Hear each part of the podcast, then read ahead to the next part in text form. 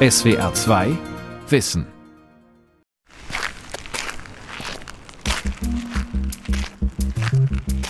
Ein Fuß muss verschiedene Dinge leisten. Erstens muss er uns stabilisieren. Das heißt, er muss so fest sein, dass wir sicher auftreten können. Zweitens muss er uns dämpfen, wenn wir auftreten. Von den Füßen geht ja jede Bewegung aus. Stellen wir uns nur mal vor, dass wir laufen, gehen oder hüpfen oder federn. Da wird immer der Impuls aus den Füßen heraus geleistet. Die ganze Dynamik unseres Körpers geht aus den Füßen in den Körper hinein. Und darüber hinaus sind sie natürlich auch Wahrnehmungsorgane. Wir haben viele propriozeptive Nervenbahnen die halt viel auch dann im Körper auslösen können, sodass auch der Fuß verantwortlich beispielsweise für ein Rückenproblem oder auch für ein Knieproblem sein kann. Die Füße. Wie wir gesund durchs Leben gehen. Von Elmar Krämer. Im Alter von 18 Monaten etwa beginnt ein Kind die ersten Schritte zu gehen. Plötzlich verändert sich die Welt. Die Perspektive wird eine andere, der Handlungsspielraum größer. Für die Füße beginnt damit eine Zeit der Herausforderungen und Höchstleistungen. Von den ersten Schritten, die sie gehen, dem ersten Rennen, den ersten Sprüngen bis zu extremen Kräften, denen die Füße im Laufe des Lebens im Alltag standhalten müssen. Sie sorgen natürlich auch für die Leistung, weil bei jedem Schritt wird quasi die gesamte Kraft aus den Füßen entstehen oder eben von den Füßen abgefangen werden. Natürlich immer in Kombination mit den anderen Gelenken und mit den großen Muskeln der Beine. Professor Ingo Frohböse, einer der bekanntesten Sportwissenschaftler Deutschlands von der Deutschen Sporthochschule Köln. Insgesamt läuft also diese ganze filigrane Struktur der Füße darauf hinaus, dass über die Großzehe quasi wir nach vorne katapultiert werden und über die Ferse alles wieder zurückgeführt wird in den Ruhezustand. Und sie tragen uns natürlich den ganzen Tag, Tag ein und Tag aus. Wie selbstverständlich hält der Fuß große Lasten aus, immer und immer wieder, ein Leben lang. In der Regel ist es so, dass wir ungefähr mit dem 1,5-fachen beim normalen Gehen immer davon ausgehen. Das heißt also, wiegt eine Person 70 Kilo, haben die Füße in der Dynamik beim normalen Gehen etwa 105 Kilo ungefähr zu tragen. Gehe ich dann noch schneller, beschleunigt sich das Ganze natürlich noch und die Füße haben noch mehr zu tragen. Und beim Springen und Landen kann es leicht das drei bis sogar das fünffache des Körpergewichtes erreichen, was die Füße abzufangen haben.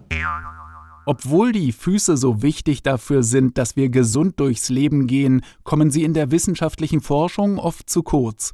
Überall dort aber, wo ganzheitlicher gedacht und trainiert wird, erhalten die Füße zunehmend Aufmerksamkeit im Leistungssport und in der Fitnessszene. Das ist die Ferse oben, das ist zu tief.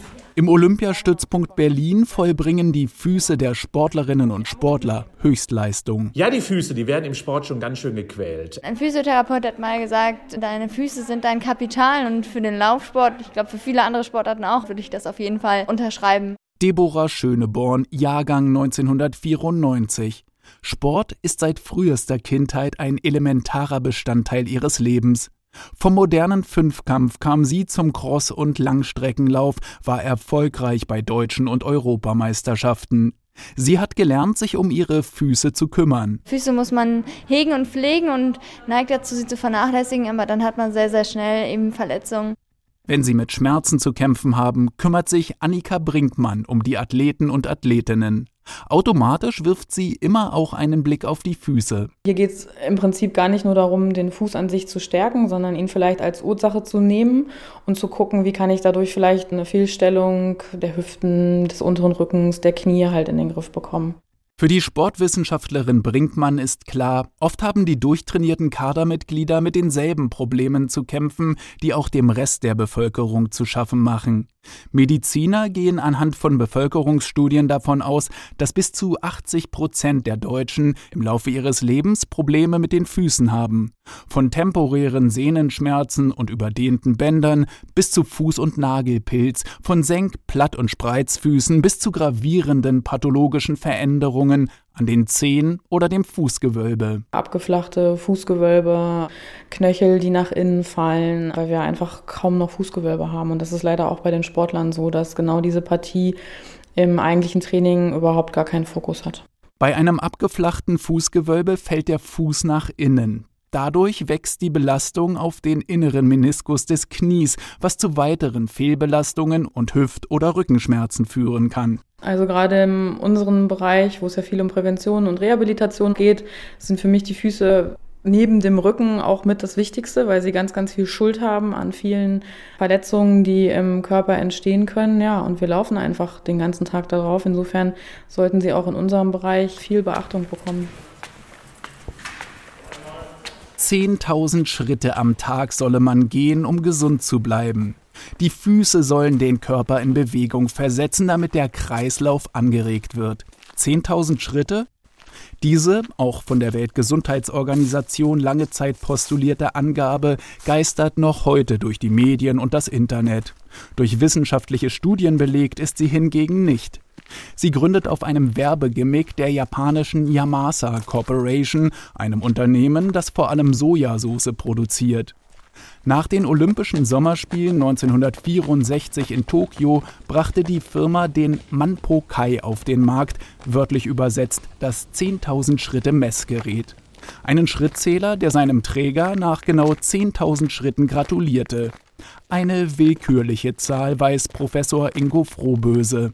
Dennoch werden die 10.000 Schritte seitdem als Referenz für einen gesunden Lebenswandel angeführt. Niemals sind sie wirklich evaluiert worden. Niemals ist ein wissenschaftlicher Nachweis erbracht worden, dass es genau 10.000 Schritte sein müssen. Es müssen also mehr sein. Je mehr, umso besser. Das ist klar. Bei Kindern sagt man bis zu 14.000. Der Durchschnitt liegt ungefähr bei 6.000, ungefähr bei den deutschen Erwachsenen aktuell. Die Menschen, ihre Füße und deren Konstitution sind unterschiedlich. Und das, obwohl sie grundsätzlich immer die gleiche Arbeit verrichten. Leider oft in engen, schlecht besohlten oder ungünstig ausbalancierten Schuhen.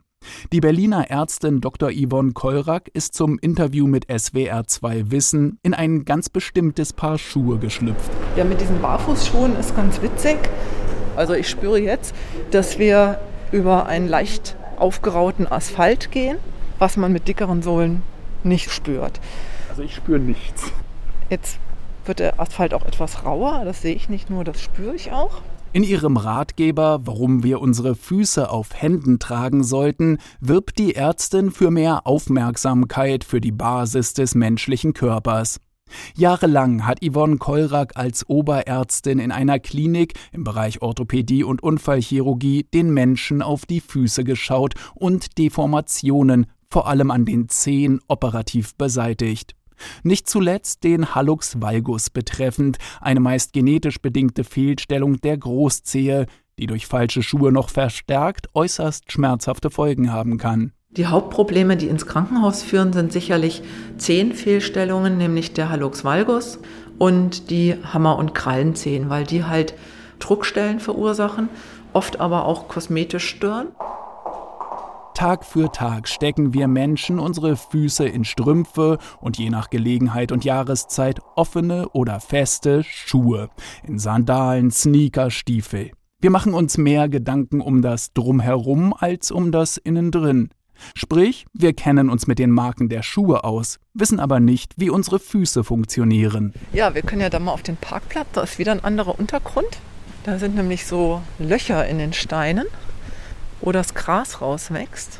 Und wenn man da mit den Barfußschuhen drüber läuft, dann merkt man diese gewellten Steine und man merkt auch so ein bisschen, dass Teile vom Fuß auf dem Stein stehen und Teile vom Fuß in der Lücke des Steines und dass man das dann aktiv ausbalancieren muss. Die Konstruktion der Füße war ein entscheidender Schritt in der menschlichen Evolution. Yvonne Kollrack klärt in ihrem Buch ausführlich über die Anatomie des Fußes auf und beschreibt seine ausgeklügelte Mechanik. Der Fuß beziehungsweise das Sprunggelenk ist die Stelle, wo wir aus der Senkrechten in die Waagrechte übergeleitet werden. Und die Sprunggelenksgabel hält den ersten Fußwurzelknochen, das Sprungbein, in seiner Mitte. Und da findet die eigentliche Gehbewegung, also die Auf- und Abwärtsbewegung des Fußes statt.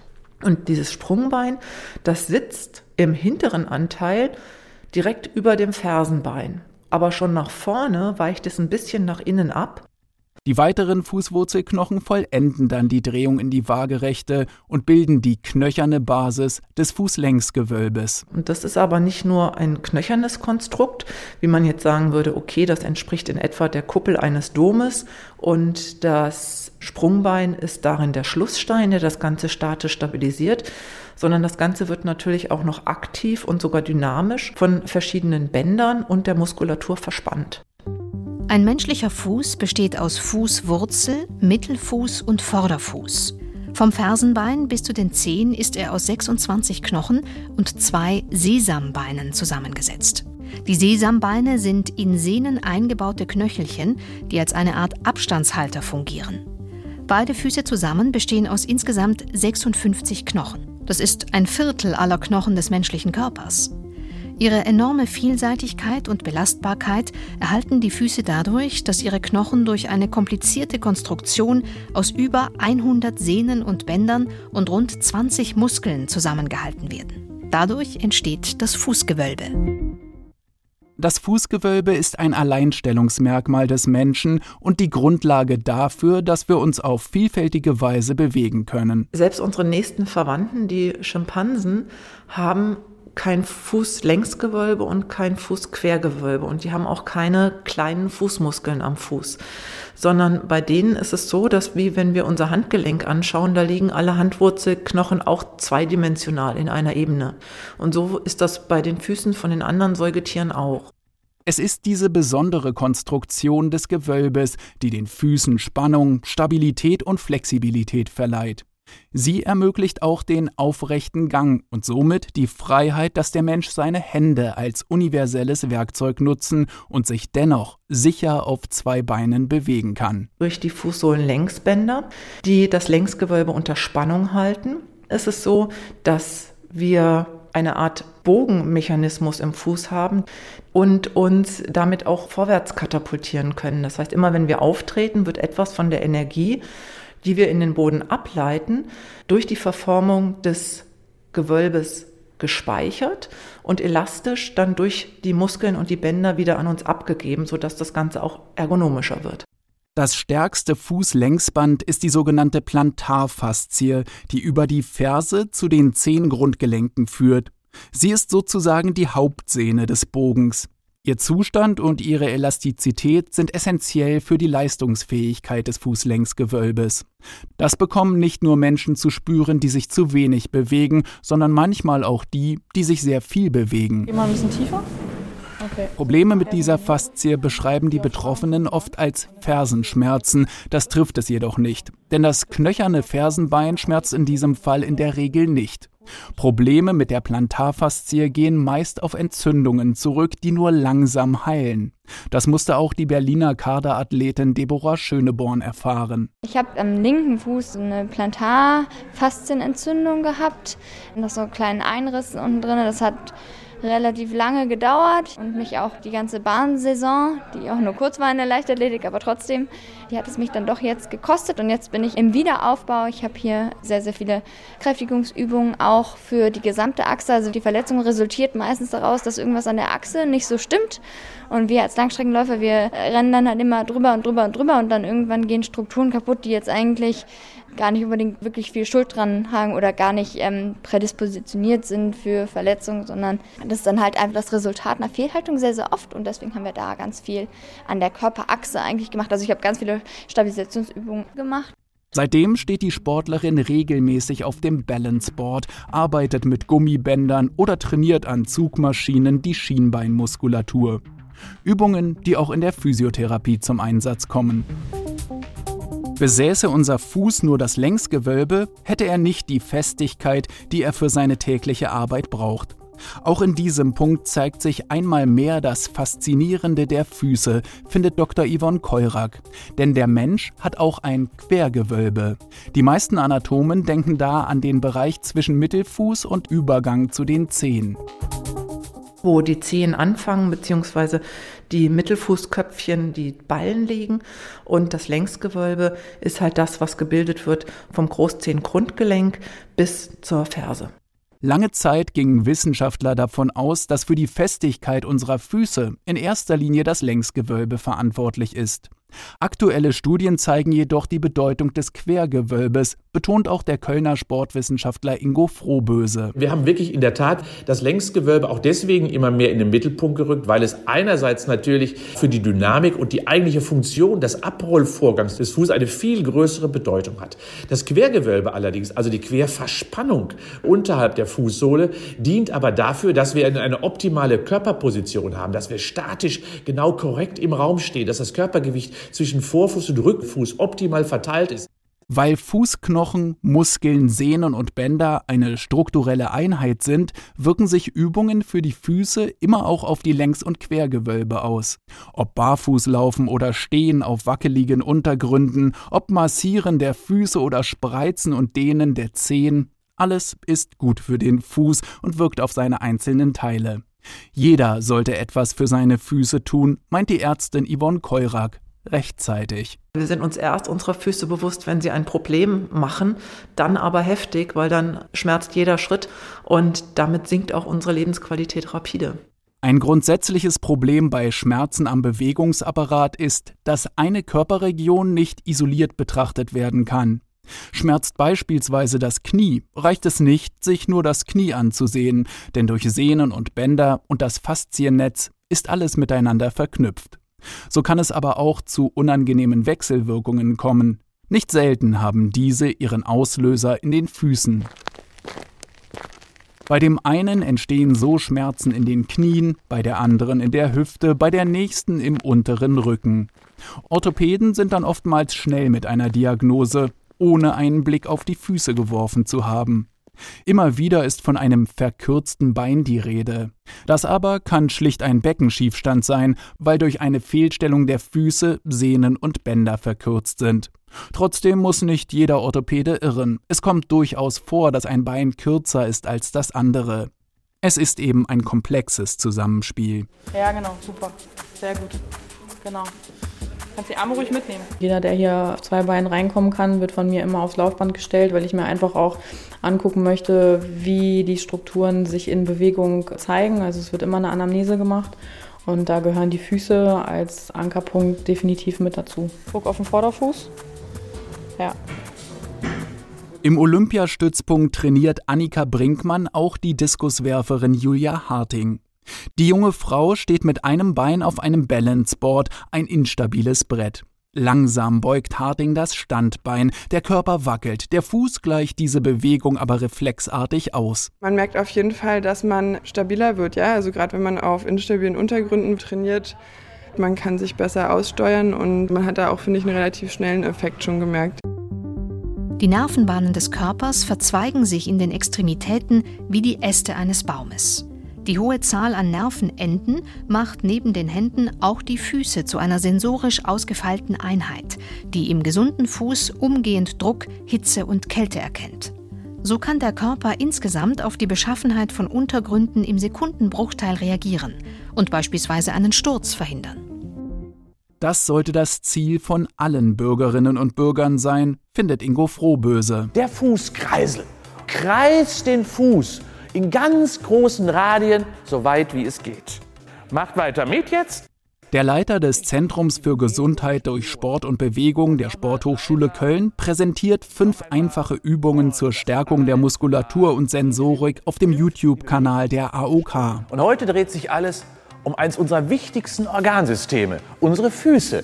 Und wir werden euch heute fünf tolle Übungen zeigen, die Balsam und richtiges Wellnessprogramm für eure Füße sind die Fußschaukel, der Fußkreisel, das Handtuchheben, das Zehenziehen und sehr wohltuend die Fußsohlenmassage. Einfache Übungen mit großem Nutzen, die überall durchführbar sind. All das, was unsere Muskeln machen, erfährt Informationen aus der Sensorik des Fußes, aber dafür müssen wir ihn ab und zu auch freilassen, damit wir das trainieren. Sprich, die Übungen sind barfuß durchzuführen. Immer in den eingefärchten Schuhen werden die Fußmuskeln doch kaum beansprucht. Schuhe aus, Socken weg. Auf diese Weise kann jeder und jede die Körperwahrnehmung verbessern, die Reflexe trainieren und auch die sogenannte neuromuskuläre Koordination, das Zusammenspiel von Nerven und Muskeln. Darauf achtet auch Sportwissenschaftlerin Annika Brinkmann am Olympiastützpunkt Berlin. Das Training läuft hier zu wirklich 90, 95 Prozent ohne Schuhe erstmal ab. Ja, auf jeden Fall. Wer also barfuß auf dem Balanceboard steht, fordert die Sensoren in den Fußsohlen ebenso wie die sogenannten Propriozeptoren heraus. Propriozeptoren sind Rezeptoren in Muskeln, Sehnen und Bändern. Sie senden Signale an das Gehirn über ihre Lage in den Körperteilen und Gelenken. Jeder Wackler führt zu einer Kaskade an elektrischen Impulsen in den Nerven. Das führt auch dazu, dass sich Muskeln des Fußes und der Beine anspannen oder entspannen. Dieses komplizierte Konstrukt aus Reiz, Reizleitung und Reizreaktion läuft zwar größtenteils reflexartig ab, es kann aber durch Übungen wie auf dem Balanceboard, durch Laufen im Sand oder über holprige Waldwege trainiert werden und so auch die Reaktion bei einem Sturz oder beim Stolpern verbessern. Das ist für alle Menschen und alle Altersgruppen gut, sagt Ingo Frohböse. Von Schulkindern, die nachweislich oft zu viel vor dem Computer sitzen und zu wenig Bewegung haben, bis zu den Berufstätigen, deren Arbeitstag nicht selten acht Stunden sitzend abläuft, bis zu den Senioren, die manchmal behaupten, sie hätten in ihrem Leben genug Bewegung gehabt. Muskulatur beeinflusst direkt das Gehirn und umgekehrt auch das Gehirn die Muskulatur. Denn Muskulatur sendet Reize aus in das Gehirn, die dort verarbeitet werden. Das heißt, wir lernen durch Muskelaktivität und stimulieren damit gerade auch im Alter das Nervenwachstum und die Verbindung von Nervenzellen. Das ist von besonderer Bedeutung, wenn die Füße in ihrer Struktur nicht optimal ausgeprägt sind. In der Genlotterie bei Füßen habe ich so ein bisschen verloren. Die Diskuswerferin Julia Harting hat beispielsweise schlecht ausgebildete Fußgewölbe. Ich habe, glaube ich, so einen Senkknick, Spreiz, alles Fuß. Und das ist natürlich nicht so super, weil da fängt ja die Kraftentwicklung an im Wurf, an den Füßen und dann durch die Beine und dann wird sie weitergeleitet in den Diskus. Und diese Fehlhaltung oder diese Instabilität, die man da hat, die zieht sich dann natürlich nach oben weiter. Statt ihres normalen Trainings übt die Athletin im Berliner Olympiastützpunkt an diesem Tag Kniehebeläufe auf einem Trampolin. Sie will die Fehlstellung ihrer Füße kompensieren und trainiert dazu deren Kraft, Stabilität und Flexibilität. Ich habe zurzeit so Knieprobleme und auch öfter mit dem Rücken und das spielt natürlich alles auch zusammen. Bei allem, was man auch so trainiert, Sprints, Sprünge, das dient auch alles dafür, so schnelle Füße zu kriegen, weil es einfach eine wichtige Sache ist, dass man da beim Wurf schnell reagieren kann. Langstreckenläuferin Deborah Schöneborn sitzt derweil auf dem Boden und zieht unter Last ihre Fußspitze an. Auch sie hat lange gebraucht, bis sie den eher unspektakulären Fußübungen etwas abgewinnen konnte. Als Läufer möchte man laufen gehen und denkt sich, warum soll ich irgendwelche Zugseilübungen für meinen Fuß machen? Meistens muss man erst irgendeine Verletzung haben, bis man dann tatsächlich einsieht, dass das wichtig ist. Und es sind halt auch einfach Übungen, da muss man dranbleiben. Also es bringt halt nicht, wenn man jetzt einmal im Monat so drei Übungen macht, alibimäßig. Eine der klassischen Übungen für die Füße ist nach dem tschechischen Neurologen Wladimir Janda benannt. Durch sensorische Reize und einen festen und bewussten Stand sollen Muskelketten in der Fußsohle aktiviert werden. Auch wenn es dabei so aussieht, als würden die Athleten einfach nur herumstehen, sind sie hoch konzentriert. Es geht eigentlich darum, dass wir versuchen, den, den, Fuß in einem Dreipunkt zu belasten, heißt auf der Ferse, auf dem Fußballen und auf der Außenkante. Dabei soll man so ein bisschen versuchen, den Großzehballen der Ferse anzunähern, aber ohne die Zehen wirklich in den Boden reinzukrallen damit sich dadurch das Fußgewölbe so ein bisschen aufbauen kann. Die Aktivierung kleiner Strukturen im Fuß muss oft erst wieder gelernt werden. Es sind Strukturen und Bewegungen, die evolutionär angelegt, also von Natur aus erstmal da sind, die unsere Füße aber durch unseren Lebenswandel und durch die Art und Weise, wie wir mit ihnen umgehen, verlernt haben. In der Regel stecken die Füße einen Großteil des Tages in Schuhen. Das kann zu etlichen Problemen führen, mit denen sich der amerikanische Physiotherapeut und Trainer Dr. Kelly Starrett ganz besonders gut auskennt. Starrett ist ein Star der weltweiten Fitnessszene, hat mehrere Bestseller geschrieben und ist ein viel zitierter Experte, wenn es um korrekte Fußbewegungen geht. Im Training verzichtet er meist auf Schuhe, die er als künstliche Umgebung bezeichnet. Our feet Unsere Füße werden sozusagen ausgeschaltet durch die Wirkung ihrer künstlichen Umgebung. Wenn Ihr Schuh Ihr Fußgewölbe stützt, muss der Fuß selbst nicht arbeiten und wird systematisch geschwächt. Wenn Ihre Zehen im Schuh eingeengt sind, sehen wir, dass die Füße weniger Spannung halten und nicht die Energie in der Form abdämpfen, wie sie es eigentlich sollten. Sind die Schuhe zu eng, die Sohle ungeeignet für den Fuß oder die Absätze zu hoch, wirkt sich das auf den gesamten Körper aus. Frauen, die hohe Schuhe tragen, verlagern ihren Körperschwerpunkt stark nach vorn. Um das auszugleichen, gehen sie ins Hohlkreuz und belasten so die Wirbelsäule. Ganz zu schweigen von der direkten Belastung auf die Füße. Physiotherapeut Starrett ist überzeugt, schon leicht erhöhte Absätze verändern die Statik des Körpers und schränken die Leistungsfähigkeit der Füße ein. Auf Dauer könne das zu massiven Problemen führen, die dann häufig operativ behandelt werden müssen. Es kann zur Ausbildung von Ballenzehen, dem Hallux valgus, kommen, zu Verspannungen in der Faszie des Fußes, das Gelenk kann sich versteifen und die Belastung auf das Knie wird größer. Das Problem dieser Kompensation der Fußposition ist, dass wenn wir rennen oder abstoppen oder springen und landen, dann können diese Haltungen, die im Normalfall kein Problem für den Fuß darstellen, nun nicht mehr so gut funktionieren.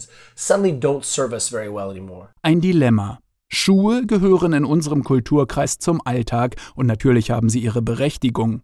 Doch meist wird mehr Wert auf Aussehen und Preis gelegt als auf die perfekte Passform. Schuhe sollten den Fuß schützen, aber nicht einengen. Die Zehen sollten genug Platz haben und der Schuh die Beweglichkeit des Fußes in alle Richtungen zulassen. So wie die Ärztin Yvonne Keurack und der Sportwissenschaftler Ingo Frohböse empfiehlt auch der Physiotherapeut Kelly Starrett das Barfußlaufen. Wir empfehlen, dass jeder so oft es geht barfuß laufen sollte. Das können Sie zu Hause machen oder am Wochenende. Bei mir zu Hause machen wir den Barfuß Sonntag oder Samstag, also einen Tag, an dem ich versuche, keine Schuhe anzuziehen. Ich gucke dann, ob ich meine Füße fühlen und arbeiten lassen kann, wie sie es sollten. Wann immer es zu Hause und in einer schönen Umgebung geht, barfuß laufen, sich dessen bewusst zu sein, dass man dabei die Muskulatur trainiert. Wenn wir es jetzt ganz bewusst tun wollen, um uns zu trainieren, dann sollten wir schauen, dass wir mit der Ferse aufsetzen, beim Abrollen den Fußaußenrand belasten und uns kräftig mit der Großzehe abstoßen. Und es ist letztendlich auch balsam für die Füße, weil sie müssen mal raus aus den Schuhen. Füße sind die vernachlässigte Basis unseres Körpers und das, obwohl wir mit beiden Füßen im Leben stehen. Gut zu Fuß sind Fußfassen, in die Fußstapfen treten, auch mal auf großem Fuß leben oder mit dem falschen Fuß aufgestanden sind. Und auch wenn wir am Ende des Lebens mit den Füßen voran das Haus verlassen, sollten wir ihnen zeitlebens mehr Beachtung schenken. SWR 2 Wissen.